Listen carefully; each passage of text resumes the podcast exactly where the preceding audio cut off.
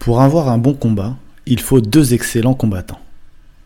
Et pour avoir de belles histoires autour des combattants, il faut un excellent journaliste.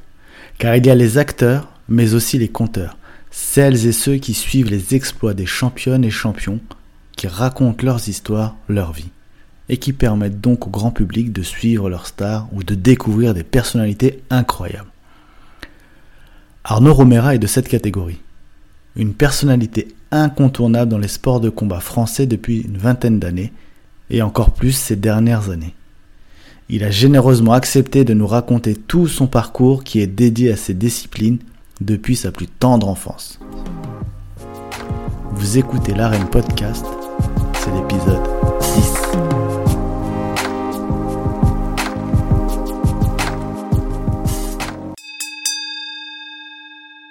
Il fait partie des plus grands spécialistes des sports de combat. Longtemps journaliste spécialisé dans la boxe, Arnaud Romera, qui a également été président de la Ligue de boxe professionnelle, a récemment lancé Fight Nation, une plateforme dont le but est de produire des contenus numériques. L'occasion de le rencontrer pour qu'il nous explique son parcours, ses rencontres incroyables avec des boxeurs, mais aussi et surtout sa vision sur la boxe tricolore. Bonjour Arnaud, euh, merci déjà d'avoir accepté l'invitation de l'Arène Podcast, c'est super gentil. Euh, vous avez été, enfin, tu as été, tu m'as dit de te tutoyer tout à l'heure, alors je vais te tutoyer. tu as été journaliste, tu as été président euh, de la Ligue de boxe, tu viens de créer euh, Fight Nation. Ah voilà, tu es dans le domaine de, des sports de combat depuis des années. On va pas dire que tu es vieux parce que sinon, voilà, quand même. et, euh, et voilà, enfin, moi, tu es un personnage que j'ai toujours voulu rencontrer parce que, voilà, je te cache pas, quand je regardais Stade 2, c'était la mhm. première chose que j'attendais à la fin. C'était de voir le reportage de d'Arnaud Romera sur les sports de combat. Donc ça, c'était quelque chose que je voulais. Et, voilà, donc je suis vraiment content que, que tu puisses m'accorder un peu de temps. Euh, avant toute chose, je voudrais que tu, tu te présentes euh, assez rapidement pour que, les, pour que les personnes qui ne te connaissent pas, justement, puissent avoir euh, un peu ton portrait. Euh. Alors difficile de faire un portrait sans, sans être un peu ennuyeux pour les gens. bah moi je suis journaliste depuis ouais, presque, je viens d'avoir 50 ans, donc euh, presque 30 ans. Voilà, j'ai été journaliste à 21 ans, sorti de l'école. Et comme toi, j'avais le, euh, les sports de combat, le sport en général, mais les sports de combat en particulier, cheville au corps, je suis viscéralement attaché au sport de combat de par mon parcours personnel de judoka. Mon père était président d'un club de judo. J'ai fait moi-même beaucoup de judo. Pas assez talentueux pour faire une belle carrière comme je l'aurais imaginé. Mais derrière, j'ai mon père depuis petit m'emmenait voir des combats de boxe dans le coin. Dans, on est, du Val d'Oise, nous. Ah. Dans l'Oise, dans le Val d'Oise, c'était vraiment une terre de boxe avec à l'époque, c'est un terreau ouvrier. Il y avait des gros gars avec une très grosse ambiance et moi j'adorais. Donc euh, voilà, sans être passé à l'acte non plus, j'ai fait de la boxe en loisir en, pour m'entraîner comme ça, mais j'ai jamais fait de combat. Euh, et donc du coup, je me suis dit, mais qu'est-ce que je peux faire à mon petit niveau pour euh, essayer d'accompagner tous ces gens que moi j'aime, pour qui j'ai beaucoup d'admiration, et qu'est-ce que je peux faire pour leur laisser de les mettre en lumière? Donc à partir du moment où j'étais journaliste, j'étais journaliste d'abord, je suis pas arrivé au sport tout de suite, hein, j'étais comme tout le monde, hein, une formation généraliste. Et puis quand j'ai pu enfin avoir le choix de ce que je voudrais faire, les sports de combat, ça s'est libéré à France Télévisions. En gros, j'ai remplacé une grande figure du service des sports qui s'appelait Pierre Fula. T'as connu Ouais. Que ta génération euh, connaît pas encore ah, Pierre Fula. Connais le nom quand même. Connais le nom, voilà. Ah, était celui qui s'occupait de, bah, d'entre autres, de la boxe, de la lutte, du judo. Ouais. Tous les sports de combat à Stade 2. Et quand il est parti à la retraite en, 2000, mhm. euh, Charles Bietri, qui était président, directeur des sports de France Télévisions, demande mais ça intéresse qui euh, ce genre de sport? On a vraiment des, beaucoup de talents en France. Euh, j'ai moi, moi, c'est moi, je veux moi. Ça intéressait personne d'autre, ça tombe bien parce que j'étais le dernier arrivé, euh, donc bah euh, du coup voilà. Et ces sports de, de gymnase, ces sports de sous-préfecture qui intéressaient pas grand monde, mais moi je dis mais j'adore, mais vous imaginez pas. Le sport de combat, c'est d'abord en France, on a un, très bon niveau de performance, que ce soit en boxe, en judo, en karaté. Puis en plus, c'est des histoires extraordinaires. Enfin, franchement, la boxe ou même les sports de combat en général, il y a toujours des, des, trajectoires, des parcours de vie vraiment inspirants. Et c'est une mine d'or en reportage. Donc dès que j'ai pu, je me suis engouffré, engouffré là-dedans. Voilà. Donc j'ai pris pas mal de raccourcis. Hein, sinon j'ai fait un parcours assez classique. École de journalisme à Bordeaux. Ensuite, euh, bah, de, trois ans de galère comme tout le monde, à bosser à droite à gauche. La pige, voilà, euh, voilà, le chômage, euh, voilà. C'était des. Et à l'époque, il y a eu beaucoup moins d'opportunités que maintenant. Parce que votre génération, ta génération, ça y est, vous avez le, web, il y a plein de chaînes, il y a des câbles. Moi, à mon époque, il y avait rien. Les seuls, la seule télévision qu'il y avait, pour un jeune qui sortait de l'école, c'était fr- FR3 région. Ah oui. Donc j'ai fait le tour de France des régions les plus pourries. Parce que les belles régions, Côte d'Azur, Sud-Ouest, elles, étaient monopolisées par les vieux de la vieille. Ah, ça, oui, ça, on les lâche pas. Ah là, on les lâche pas. jusqu'au- Par contre, quand il fallait dans les Ardennes, à Amiens, ça, bah, c'était tous les pigistes, on était là-bas. Ce qui était très sympa, parce que Ouais, parce que c'est- jeunes. voilà. Voilà, mais bon, ah, c'est- dur, hein, passer- on va passer un hiver à Charles, à t'as Charles fait tes gammes, Béguésir. ouais. Ah j'ai mangé mon pain noir pendant 5-6 ans, quand de faire son trou, de se faire connaître, et puis après, il y a eu un poste qui s'est libéré à- au service des sports de France Télévisions en 98. Voilà, et j'ai postulé, j'avais, j'ai eu aucun rendez-vous, aucun entretien, j'ai juste envoyé des reportages que j'avais fait. Et coup de téléphone sonne, euh, Monsieur Romera, voilà, suite à la commission paritaire, nous vous informons que vous êtes engagé au service des sports de France Télévisions. Et là, j'ai failli euh, me sentir mal tellement je n'y croyais pas. C'était un rêve, j'avais envoyé des lettres, j'avais envoyé des CV, j'ai jamais eu la moindre réponse. Et là, bah voilà, donc à partir de 98, c'était la, la vie que tous les jeunes qui sortent d'école. Euh, clair. Voilà. Et moi, j'ai fait, vécu cette vie magnifique pendant euh, pendant 19 ans au service des sports. Voilà. Et, et bah tiens, on va, on va rester justement sur, sur euh, ce, ce- le journalisme quand tu étais. Euh, comment, comment tu as, comment dire, quelle évolution tu as vu par rapport au sport de combat? Parce que tu as commencé très tôt, comme tu as dit, mais au niveau des sports de combat en France, est-ce que tu as vu une énorme vo- évolution en 19 ans? Alors il y a eu les sports de combat au début, hein, c'est fin 80, années 90, c'était pas aussi euh, populaire ou médiatisé, ou en tout cas démocratisé, popularisé comme maintenant. Voilà, il y avait euh, un grand champion emblématique dans chaque discipline, euh, un David Douillet au judo, euh, voilà, en boxe il y avait un, un Bénichou, un Lorcy, voilà, qui mais il n'y avait pas les réseaux sociaux, Ouais. donc du coup la, la formation se répandait beaucoup moins, beaucoup moins rapidement. Et puis euh, il y avait un espèce de, de grand public, euh, bah, il y avait, y avait, ça restait des sports populaires, notamment la boxe, mais le grand public avait du mal à s'identifier à de grands champions. Les gens, les salles de boxe n'étaient peuplées que de que de gens de quartier en fait, Ouais. parce qu'il fallait avoir faim pour faire de la boxe. Aujourd'hui, les salles de boxe sont remplies de cadres, de costards cravates, de femmes. Et le, le- le sport est, le, sport de combat est largement sorti des quartiers et ça a rendu un, ça a élargi la communauté des sports de combat de manière exponentielle et de manière assez impressionnante. Donc aujourd'hui, les grands champions de sport de combat sont connus du, du- du- du- de, de tout le monde, quoi. Voilà. Euh, et puis il y, y a tout le digital qui fait que des communautés se sont créées autour de sport, autour de certains combattants. Et aujourd'hui, les- des combattants créent leurs propres médias, notamment des combattants français de MMA qui ne sont pas connus du grand public, mais qui savent euh, récupérer derrière eux une communauté de 150, 200 000 fans et ils créent leurs propres médias, leur propre économie. Donc ça a vraiment euh, la télé que j'ai connue moi, c'est un peu la télé à la papa. Ouais. Pourtant, c'était bien déjà par rapport à 10 ans avant, c'était déjà super moderne. Mais là, maintenant, euh, la télé a pris un gros coup de vieux avec, euh, avec le digital. Ouais, Ah Ouais, limite, on, on passe même plus par la télé, quoi. non, non, non, non, non. Bah, les, les dernières études, de- c'est un grand journal qui s'appelle The Post Game américain.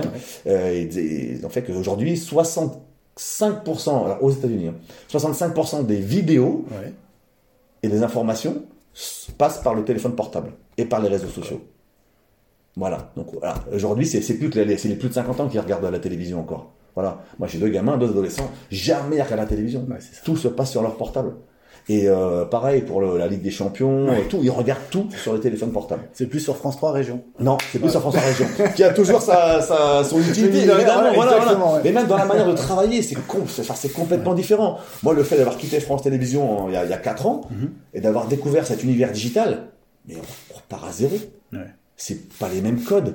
C'est plus aujourd'hui tout le monde est journaliste. Ouais, c'est ça, c'est clair. C'est un truc de fou. T'as raison. Ouais. Voilà. Aujourd'hui, les gens n'ont pas besoin de la télévision. Nous, à l'époque, quand on arrivait à Stade 2, on était les rois. On était reçus comme des princes. Stade 2, venez voir à telle à tête. Oh là là, mon Dieu, pour eux, c'était euh, c'était extraordinaire. Alors que maintenant, tu as ton, ton propre média, comme tu dis, tu as ton, compte- ton compte Instagram qui peut faire profit, euh, office de, de, comment dire, de média. Bien sûr. Et du coup, tu peux te présenter à un, à un combat et dire, voilà, je suis journaliste, et hop, c'est bon, ça passe. Et puis tu Et ça marche en plus. envoyer les messages que tu veux. Exactement. T'es plus dépendant, euh, tu sais, quand tu fais l'interview, Oui. c'est souvent long cours, et puis tu reprends euh, Ah. le petit morceau de 30 secondes, Ah oui. et le gars dit, ouais, ouais, ben là, le gars, il, avec ses réseaux sociaux, le mec, il communique comme il veut, il fait passer les messages qu'il veut. Donc c'est beaucoup plus intéressant pour lui. Puis maintenant, il arrive, ils arrivent à monétiser ça. C'est vrai. Voilà. Le gars qui fait des, ils font des 100 000, des 50 000, euh, bah, ils gagnent, gagnent, gagnent, gagnent leur vie, hein. C'est clair. Voilà. Que- Quels étaient tes premiers, euh, on va dire, tes premiers gros souvenirs quand tu étais journaliste? Avec des rencontres, par exemple, ou je sais pas, un voyage qui t'aurait marqué? Ah, le- le- ma première expérience marquante, c'était j'étais encore à l'école. Ouais. Moi, j'ai fait les- j'étais à la- ce qui s'appelait à l'époque l'IUT de Bordeaux, D'accord. qui aujourd'hui s'appelle l'IJBA. Ah oui. Voilà. Et donc, on avait un petit journal local qui s'appelait, enfin, même pas local, c'était le petit journal de l'école qui s'appelait Imprimature. Ouais. Et déjà, j'avais la fibre sportive. Et je décide de faire un, un reportage sur Christophe Dugarry. Ah, très drôle. Pr- Première semaine à Bordeaux, je décide d'aller au, au, au stade Chabandelmas Ouais. pour regarder euh, euh, un match, un match de, de Bordeaux qui était en, en Ligue 2 à l'époque. Et euh, à la fin de ce match-là, deuxième mi-temps, fin de, fin de partie, un petit jeune rentre, remplaçant euh, Christophe Dugarry. Personne ne le connaissait. Il fait une petite action, il a fait marquer un but d'ailleurs, et puis ça s'arrête là. Voilà. Moi, à la fin du match, en tant que fan, je veux voir les. Il y avait Joseph-Antoine Bell encore, le gardien de but. Il y avait euh, Bernard Pardo. Il y avait des, des bons joueurs à Bordeaux. hein. Donc du coup, je veux avoir des signatures, voilà. Je parle avec le président Claude Bess, qui était un gros, euh, qui aimait bien parler, échanger avec les, les supporters. J'étais pas un supporter, mais voilà, j'étais un fan. Je prends ma deux chevaux, je m'apprête à rentrer dans le centre-ville et je vois un mec qui fait du stop. Avec un Duffelcoat, bleu, un grand gars comme ça, et avec un gros sac de sport, Line 7. Line 7, c'est une marque de sport qui n'existe plus, je crois, mais qui était à l'époque très à la mode. Et un gros sac, c'était le sac des Girondins. Et le mec fait. Là, je m'arrête, c'est un jeune. Il rentre dans ma, il rentre dans la voiture, je dis tiens, qu'est-ce que tu fais avec un gros sac de sport là? Il devait être, je sais pas, 23 heures. Il me dit ah bah je rentre du match. Ah bah je dis ouais, t'as le même sac que les Girondins. D'ailleurs tu l'as eu, j'aimerais bien en avoir un comme ça. Il me dit il rigole et puis bah, bah, parce que je joue aux Girondins. Je dis ah bon? T'es joueur toi? Et il me dit ouais, ouais ouais je suis joueur. Mais je dis t'as joué là? Il me dit ouais j'ai joué, je suis rentré à la fin. Je dis mais c'était toi le numéro 14 là qui a failli marquer un but hein? Ouais, c'était vrai. Et c'était Christophe Dugarry, Ah, que énorme. personne ne connaissait. Il avait 17 ans, voilà. Et donc, je décide euh, de, bah, de l'accompagner. Il me dit, je, je vais, je vais à la pizzeria chez Pépone, qui était une pizzeria où tous les joueurs allaient se retrouver à la fin des matchs à Bordeaux. Donc, je le dépose et je lui dis, écoute, voilà, un- moi, je, je rentre à l'école de journaliste, j'ai besoin de faire des petits reportages, ça te dérange si je fais un petit portrait de toi, pas de problème et tout. À l'époque, il n'y avait pas de téléphone portable, il n'y avait pas d'internet. Donc, il laisse le téléphone de ses parents, fixe. Ses parents avaient un bar tabac à Lormont, à côté de Bordeaux. Et j'appelle, il dit, bah ouais, je vais m'entraîne là. Il part à l'entraînement au mobilette, au Hayan, parce qu'il n'avait pas de permis encore, voilà. Et donc, bref, je fais une interview de lui au Hayan, je suis, voilà. Et à la fin de l'entraînement, je décide de, de demander, euh, de poser deux, trois questions à l'entraîneur Ouais. de l'époque, de Bordeaux. J'attends la fin de l'entraînement. L'entraîneur, je vais à sa rencontre. Je dis bonjour monsieur. Je lui, je lui montre le maximum de respect. Voilà, je suis un étudiant en école de journalisme. Je fais un, un reportage sur euh, Christophe Dugarry. Je préfère un petit encadré avec votre avis sur un jeune joueur, les conseils, voilà, un truc assez basique quoi. voilà. Le mec me regarde et il me pourrit. Comme ça. Il m'a assassiné. J'étais avec un copain à moi, un collègue à moi de l'IUT de Bordeaux. Et il me dit, mais euh, non, tu m'intéresses pas, toi. Tu me fais chier avec tes questions, j'en ai rien à foutre. Non. Il me pourrit comme ça. Là, je suis déstabilisé, je, je suis limite, je suis humilié. Bah oui. Il rentre dans les vestiaires, je lui dis, je vais retenter ma chance. Et là, je le vois, il sort, et il avait mis son kawaii, qu'il pleuvait, il part faire une espèce de footing, il revient, j'attends qu'il revienne, dis, excusez-moi monsieur, j'aimerais bien euh, questions, j'insiste parce que vraiment c'est important pour nous, vraiment vous embête pas, trois questions, c'est pas grand-chose. Il me fait, hé, t'es- tu comprends pas ou quoi? Je m'en fous de tes questions, à moins tu vas te casser. Allez, casse-toi, j'ai rien à te dire. Je suis rentré, mon copain était à côté de moi, tu il était super gêné comme ça. Ah. Le temps de faire la route à, du Hayan à chez moi, je dépose mon pote, je rentre chez moi, et là, je me sens tellement humilié que je me mets à pleurer, et je me suis promis que plus jamais je me laisserai humilier par quelqu'un comme ça, quelle que soit sa position. Et bien des années plus tard, c'était il y a 30 ans, Ouais. en plus ce mec-là avait l'image d'un mec plutôt sympathique, avec sa grosse moustache, euh, voilà. Eh ben, je vais te dire aujourd'hui, j'ai jamais dit, hein, Gérard Gilly, t'es un gros connard. T'es un gros connard, parce que faire ça un petit jeune comme ça, qui est plein de bonne volonté, qui est plein de candeur, de naïveté, et le mettre minable comme ça, Yes. t'es vraiment, un- t'es vraiment pas un bon mec. Voilà. Donc voilà, c'est un- c'est c'est le premier souvenir de journaliste qui m'a marqué. Bah, Et dire, putain, mais gars, faut, il faut pas, il faut pas voir les gens comme des stars. D'accord. Il faut se faire un minimum respecter tout en étant soi-même très respectueux. Voilà, mais il y a des limites à pas franchir, quoi. Voilà. voilà. Et c'est là que j'ai découvert que les gens qu'on croyait gentils Hmm. derrière l'écran, bah, souvent, c'est pas des bons mecs. Et inversement, les mecs qu'on croit, euh, qu'on croit mauvais ou Arrogants, ou cons, Ouais. eh ben, ils savent recevoir des fois bien, bien, de manière bien plus euh, amicale et, et fraternelle que, que d'autres. Voilà. Ça, c'est un très, franchement, je te remercie parce que c'est un très beau témo- témoignage et c'est un très beau message pour les, les jeunes Ouais. qui vont écouter et Ouais. qui euh, vont se dire, ouais, est-ce que je tente mon coup, etc., etc. Et ça, c'est très bien. Il faut oser, il faut tenter, Ouais. sans, sans être trop intrusif. Exactement. Voilà. Mais surtout, quand un gars comme ça vous met minable, euh, il faut lui faire comprendre qu'il a pas, voilà, on n'a pas, euh, on n'a pas humilié des gens comme ça, quoi. Voilà. Tu, fais un- tu me parles bien de football, ça c'est très bien justement. C'est bête comme question peut-être, mais le parallèle avec la boxe ou les sports de combat. Les, les gens des sports de combat sont beaucoup plus agréables peut-être. Les gens des sports de combat sont beaucoup plus accessibles. Ouais, Le foot, aujourd'hui, on peut rien faire. ouais clair. On peut rien faire. En gros, c'est quoi? C'est euh, 15 minutes d'entraînement ouvert à la presse, euh, trois questions en zone mixte, et puis basta. À moins d'avoir signé un partenariat ou d'être la chaîne diffuseur haute d'un événement, cas on a des portes ouvertes pour euh, suivre un, joueur en particulier, voilà. Mais c'est que les ayants droit qui peuvent en profiter. Les autres, ils ramassent les miettes, voilà. Donc, et puis le footballeur, il, il donne quoi? Il donne rien. Il va parler de son match, de son entraînement, son profil est toujours assez classique, centre de formation, voilà. Bon, bref. Euh, il y a très peu d'histoire dans le football. Il peut y en avoir, bien sûr. Alors que dans les sports de combat, c'est une mine d'or en histoire, en personnage, en personnalité. Ce sont des gens qui ont des choses à dire avec leurs mots. Et ce sont des gens qui ont, dont, dont le parcours, enfin, dans, dans les mots ont vraiment du sens, dont le parcours de vie est vraiment très, très inspirant. Moi, j'adore les écorchés vifs. J'adore les mecs qui vont pas bien. J'adore les mecs qui ont des parcours compliqués, euh, vraiment qui sont, qui, qui sont faits de haut et de bas. Voilà. J'adore ces histoires-là. Ça touche beaucoup plus que, que le mec pour, euh, pour qui tout va bien.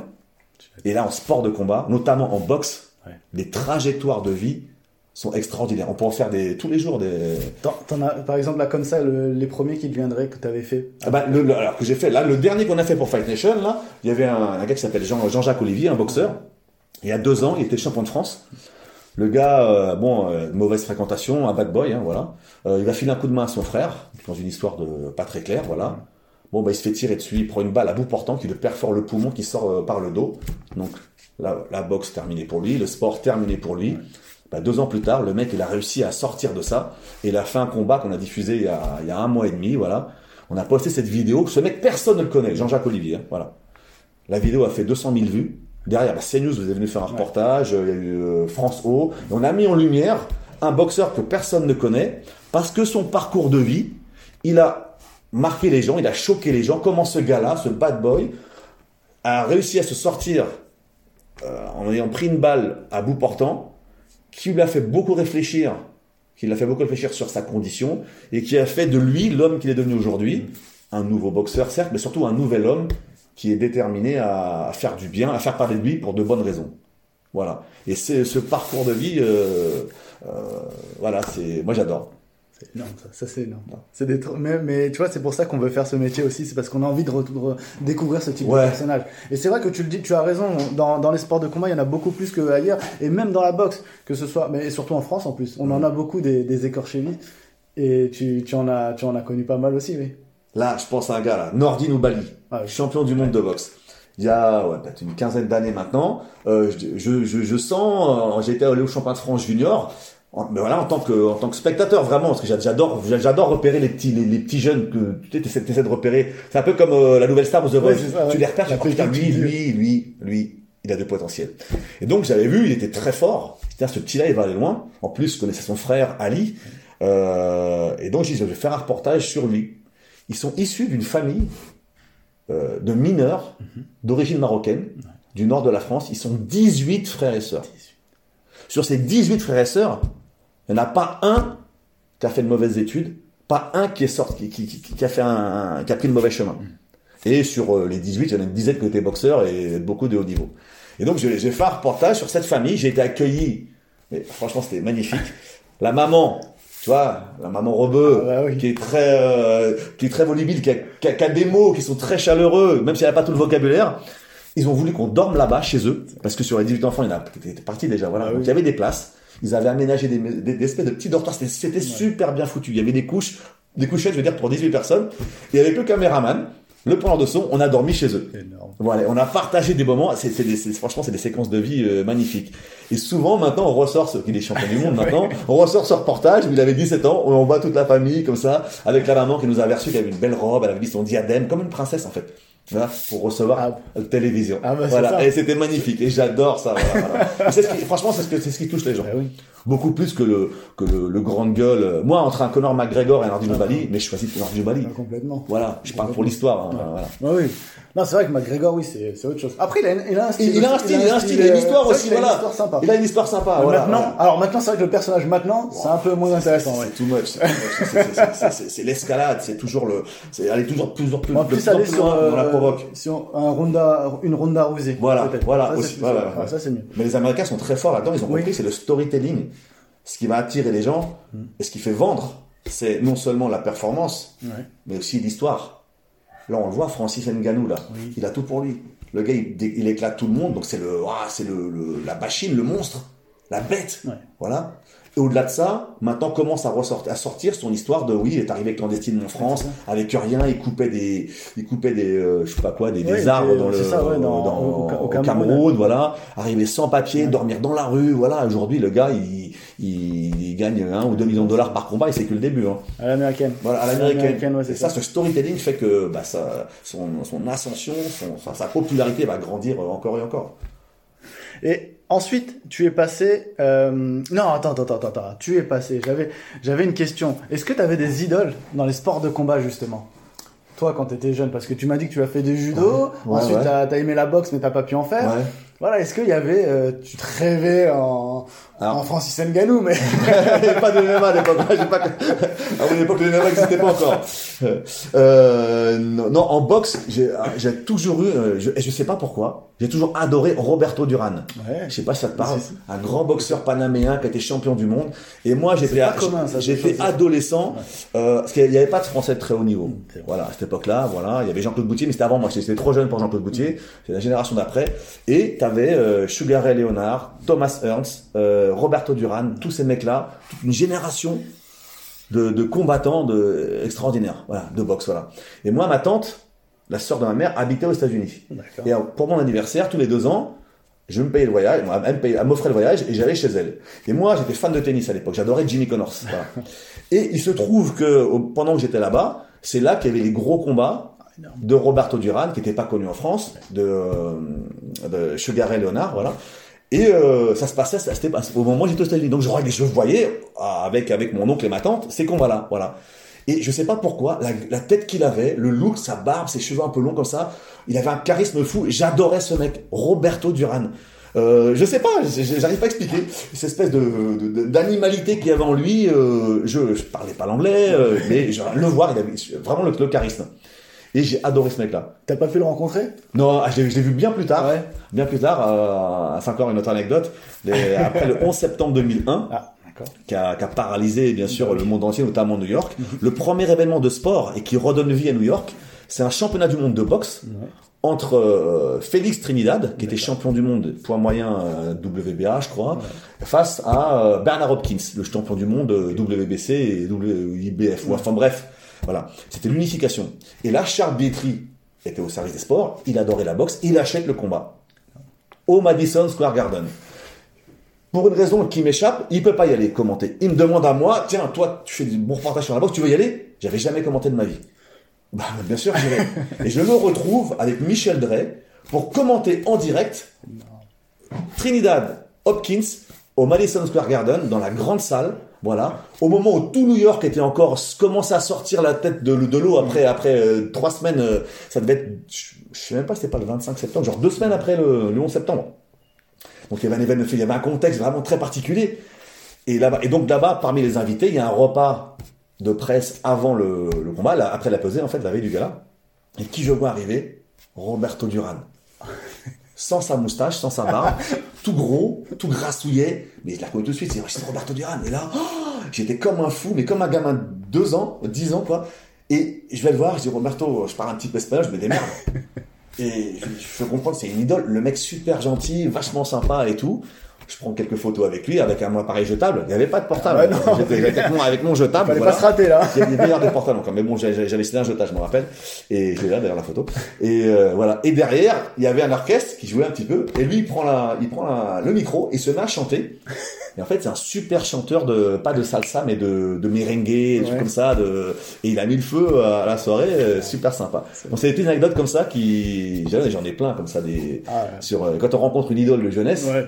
C'est, oh, c'est, on a, on a, on a un regard d'enfant, quoi. Je comprends. C'est- Et on a peur. Franchement, il y a de la peur. Ouais, c'est vrai qu'on appréhende. Ouais. Mais c'est plus agréable que de rencontrer Gérard Gilly.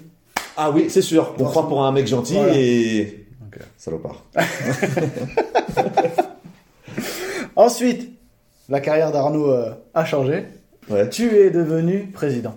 Pourquoi Ouais. président de la ligue de, de boxe professionnelle Alors en fait, quand j'ai quitté France Télévisions en 2017, euh, c'était un peu compliqué. hein. Je suis parti dans de mauvaises conditions, voilà, je, suis, je suis brouillé, donc voilà. Euh, et je me suis dit, mais qu'est-ce que j'ai envie de faire maintenant? En gros, euh, France Télévisions, euh, je partais au bout du monde faire des reportages, je faisais vraiment le métier que j'adorais, j'adorais vraiment ma vie. Et repartir, c'est c'est comme, je vais dire, prendre un exemple, hein, c'est comme si j'étais, je sais pas, j'étais au PSG, Ouais. voilà. Et puis euh, j'ai, euh, on me propose de travailler dans des petits trucs, euh, on me propose d'aller jouer à Guingamp ou à Louan-Cuiseau. Tu vois? T'arrives à un âge où tu dis non, je vais pas repartir à, zéro, donc euh, on va refaire du commentaire de foot, refaire du. Non, franchement, j'ai pas envie. Voilà. Qu'est-ce que j'aime dans la vie? J'ai ma ma grande passion, c'est la boxe. Donc, je vais essayer de faire quelque chose dans la boxe. Je sais pas quoi, je sais pas comment, voilà. Il se trouve qu'un de mes meilleurs amis, c'est Brahim Asloum. Et Brahim me dit, écoute Arnaud, je monte ma structure de boxe professionnelle pour RMC Sport. Asloum Event. Et RMC me demande, j'ai signé un contrat avec eux, me demande de produire pour eux tant d'événements de boxe anglaise par an. J'ai besoin de, faire, de, de t'accompagner, viens, on fait ça, viens, viens, avec moi. Donc pendant un an, j'ai fait ça avec Brahim, on a développé Aston Event. D'ailleurs, en 2018, quand j'ai bossé avec lui, on a fait, je crois, six événements de boxe pro, plus euh, cinq ou six événements de, de WSB, c'est avec l'équipe olympique. Et donc on a, fait- quoi, une dizaine, une douzaine de galas, je crois, dans l'année, ce que, personne n'avait fait. Donc on a vraiment, on bossait beaucoup. Voilà. Et euh, j'ai- j'adorais ça. Et puis, euh, quand j'étais en relation avec des gens de la fédération, euh, j'apprends que le ministère des Sports demande la création d'une ligue professionnelle pour mettre un peu d'ordre dans ce milieu de la boxe pro où c'est le bordel, où c'est n'importe quoi, où c'est la l'opacité, c'est la précarité, bon bref. Et donc il y a besoin d'une ligue, mais une vraie ligue. Donc moi je décide, de, bah ça m'intéresse. Donc je monte un dossier, je me présente et je suis élu. Donc je me retrouve à début 2019 à la tête d'une ligue professionnelle de boxe que je pensais être une vraie ligue Ouais. avec des moyens et avec euh, avec une équipe tout ça. Pour arriver, arriver là, on n'avait aucun moyen. La fédération nous a attribué zéro. Donc du coup, Ah oui. on avait plein de bonne volonté. euh, on a fait on a fait des choses vraiment pour faire évoluer le règlement. Voilà, mais derrière, sans moyens, euh, on ne peut pas, euh, on n'a pas de moyens digitaux, pas de moyens de marketing, rien quoi. C'était vraiment la, la, la boxe, c'était peu l'âge de pierre. Je suis gentil. Mais c'est les fédés olympiques sont comme ça, c'est vieillot. Et donc ça pouvait pas continuer. Mhm. Donc j'ai dit bon bah puisqu'on peut pas faire plus pour développer la boxe, qu'on veut pas nous donner les moyens, euh, bon bah je vais faire autre chose. Et à partir de là, j'ai décidé de, de créer un nouveau média. Voilà. Fight Nation. Fight Nation. Voilà. Pendant le confinement, au premier confinement, on s'est dit qu'est-ce que qu'est-ce qu'on peut faire? On était plusieurs à réfléchir. hein. La boxe est en train de se, les sports de combat en général, hein, tous les diffuseurs se désengagent de la boxe Ouais. et du pied-point. Voilà. Canal Plus avait laissé tomber tous ses contrats pied-point. Euh, RMC n'a pas renouvelé ses promoteurs, donc il n'y a plus de boxe. Voilà. Le seul aujourd'hui promoteur qui a un contrat en France hein, Ouais, avec une française, c'est euh, Jérôme Avidboul avec Tony Yoka. C'est tout. Ça veut dire que il y a 300 galas de boxe par an professionnels. Ouais. Il n'y en a que 3 diffusés. C'est-à-dire que 99% des soirées de boxe, et c'est pareil en pied-point, n'ont pas de visibilité, n'ont pas de diffuseur. C'est incroyable. Bon, alors, c'est dit, c'est pas possible, les mecs, ils vont crever. Parce que si, à partir du moment où il y a un diffuseur, aussi petit soit-il, il y a plus de partenaires, plus de subventions, plus de sponsors. Ouais. Donc, on peut créer l'écosystème, euh, l'économie de la boxe. Voilà. Et on s'est dit, bah, faut créer, bah, faut créer. Ça marche dans d'autres pays. Bien sûr, voilà. Puisqu'il n'y a pas, il y a plus de médias, créons ce média. Ouais. C'est comme ça qu'on a, on a, on a créé Fight Nation. Voilà. Si ça peut être que digital. Voilà. Sur la, on a regardé ce que faisait à un autre niveau. On se compare pas euh, à Dazone. Voilà. Mhm. Avec des gros moyens. Ben nous, avec des petits moyens, voyons voir ce qu'on peut faire pour accompagner la- la- les combattants français. Tous sports de combat confondus. Ouais. Et c'est comme ça qu'on a créé euh, Fight Nation. Alors comment ça se présente? Du coup, c'est une application, il y a le site internet Mm. également, et du coup, on a euh, des, euh, des résultats, des résumés du direct. Est-ce qu'on a des articles? Est-ce que... Voilà, On on n'est pas un site d'information. voilà, c'est ça que je voulais savoir. Fight Nation, c'est une plateforme de diffusion. Ok. Donc on diffuse des galas, des soirées de MMA, de boxe, euh, avec à chaque fois le dénominateur commun, c'est que ce sont, il y a toujours des combattants français euh, lors, lors de ces soirées. Ah. On a signé un contrat avec le Brave, qui est une grosse organisation de MMA au Bahreïn. Il y a beaucoup de combattants français, c'est pour ça qu'on a signé avec eux. Bon, bah, à chaque fois, à chaque plateau, il y a des combattants français. Nous, on veut vraiment accompagner les, les combattants français. C'est vraiment notre, notre, ligne de conduite et ce quoi on ne veut pas déroger. Voilà.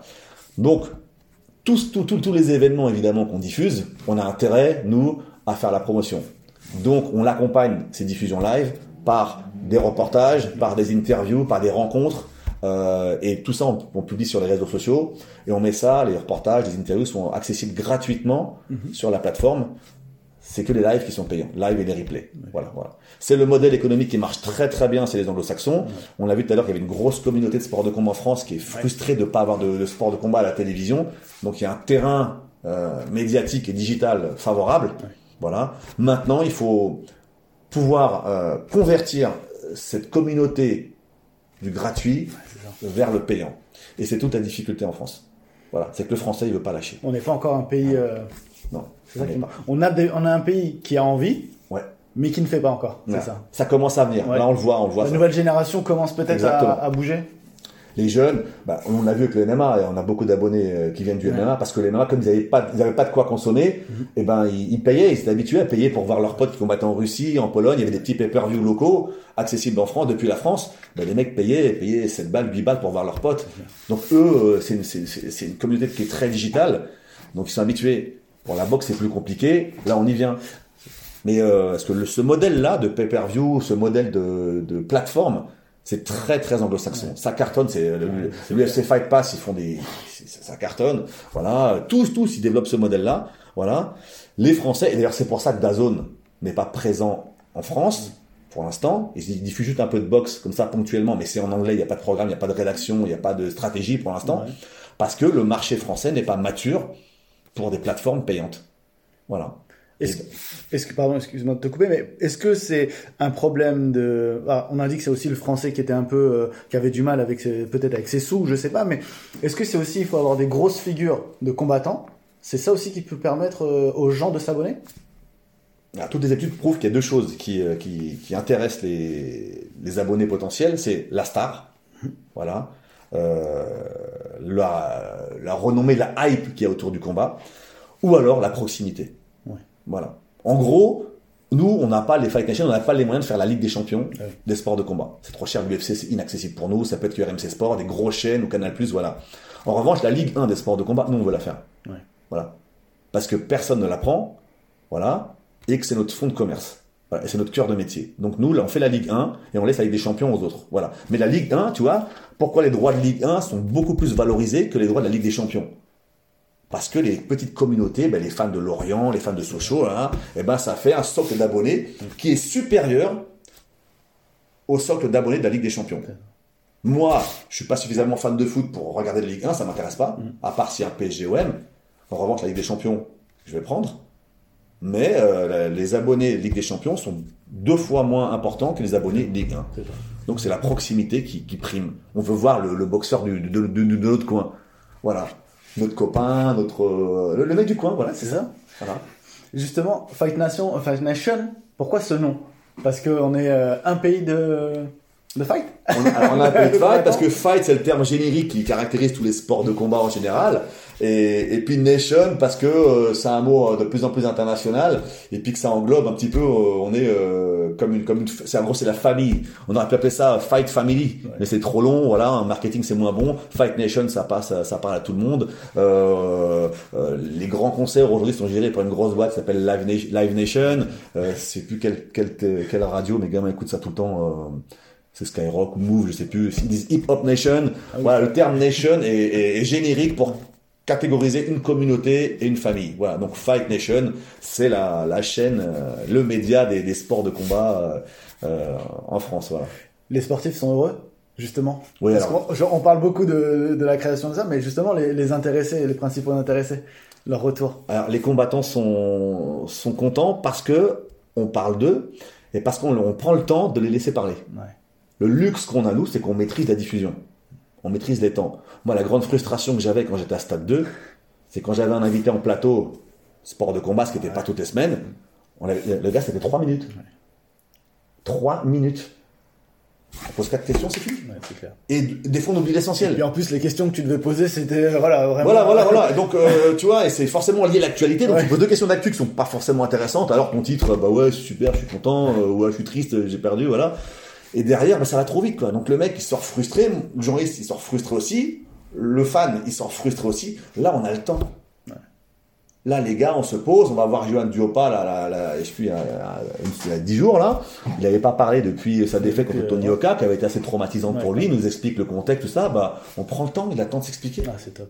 Voilà. Un bon gars d'ailleurs, du Très bon, aussi. euh, très bon gars. Et là, pour le coup, par rapport à ce qui peut sortir au- à une interview d'après-combat, là, il a du recul, Ah oui. il a réfléchi, il a mûri sa réflexion, il a eu euh, tout le traumatisme que ça lui a provoqué dans sa, dans, dans sa vie perso. en Parce que les gens ne se rendent pas compte. Se rendent pas compte. combat, ouais. Et comme il sait qu'il a parlé, ben, il dit des choses beaucoup plus intéressantes. Voilà. Parce que là, il parle avec le cœur. Voilà. Et euh, donc, ce, ce genre de média permet vraiment de, de, de donner la parole Mhm. aux sportifs sur du long terme et le fan, c'est ce qu'il veut faire, c'est ce qu'il veut entendre. Ouais. Voilà. Est-ce que c'est le, confinement d'ailleurs a, a participé ça, à cette relation privilégiée entre l'athlète et le fan? Les mecs faisaient des WhatsApp directement, le champion fait un WhatsApp direct avec ses fans, tout le monde lui pose des questions, il est en mode euh, pantoufle chez lui, euh, dans son lit, et puis euh, Ça, il part comme ça. Hein. Ouais, j'en ai regardé pas mal pendant le premier confinement, hein. pas en sport de combat, mais un Benoît Père par exemple, Ouais, joueur de tennis. ouais. Franchement, c'était est- c'était drôle. Le mec, Mais ça crée un truc au moins. ça crée un truc, voilà. Parce qu'on a l'impression que parfois les sportifs ne sont pas du tout accessibles. Voilà, ouais, là, ouais, ouais, ouais. c'est vrai que surtout euh, si on parle des footeux par exemple. Bien oui. sûr. Mais là, les autres au moins ont pu euh, montrer que maintenant on est, on est là, les gars, on est là, on est, on est accessible. Donc ça, c'est cool. Et quand on voit les échanges que Benoît Père avait avec euh, deux trois copines à lui ou avec euh, Vavrinka, il en sort dix fois plus de choses intéressantes que si on invite en plateau à Stade 2 ou à, au Canal Tennis Club. Je sais pas si ça existe, mais bon, voilà, voilà, le mec, il va être très conventionnel. va ils sont bridés, donc voilà, Voilà. pas. C'est pas qu'on les empêche, Non. ils sont dans un cadre. Ouais. On parle de tennis, C'est ça. voilà, et donc il en sort quoi? Bah, Que de la plupart du temps que des banalités. Puis même eux, sont, enfin, quand ils viennent sur un plateau télé, ils sont encadrés par euh, Voilà, voilà. etc. Leur Voilà. équipe de com, non, tu dis Bien pas sûr. ça, oui, tu dis ça, etc. Ouais, ouais, ouais. Donc c'est un peu Donc, cadré. Ouais, complètement. Der- Dernier mot sur euh, sur euh, euh, le sur la fight la Fight Nation, mais même sur euh, la France tout simplement. Euh, Aujourd'hui, qu'est-ce que tu penses de, de notre euh, de notre pays au niveau des combats des combattants? Tout parce que il y, a- il y a de la boxe comme tu dis. Toi, je sais que tu aimes la boxe, mais il y a le MMA maintenant qui a explosé. Ah, ouais. Euh, Il y a euh, bah, il y a les judokas un petit peu un petit peu plus qui reviennent, surtout les femmes d'ailleurs au niveau Mhm. du judo. Enfin voilà, t'as plein de Ouais. choses. Même le karaté, ça recommence un peu à, à revenir. Enfin voilà. On en, on en a vraiment en France une grande tradition de sport de combat. On a une vraie, la vraie culture de sport de combat. On a de grands champions emblématiques depuis des années.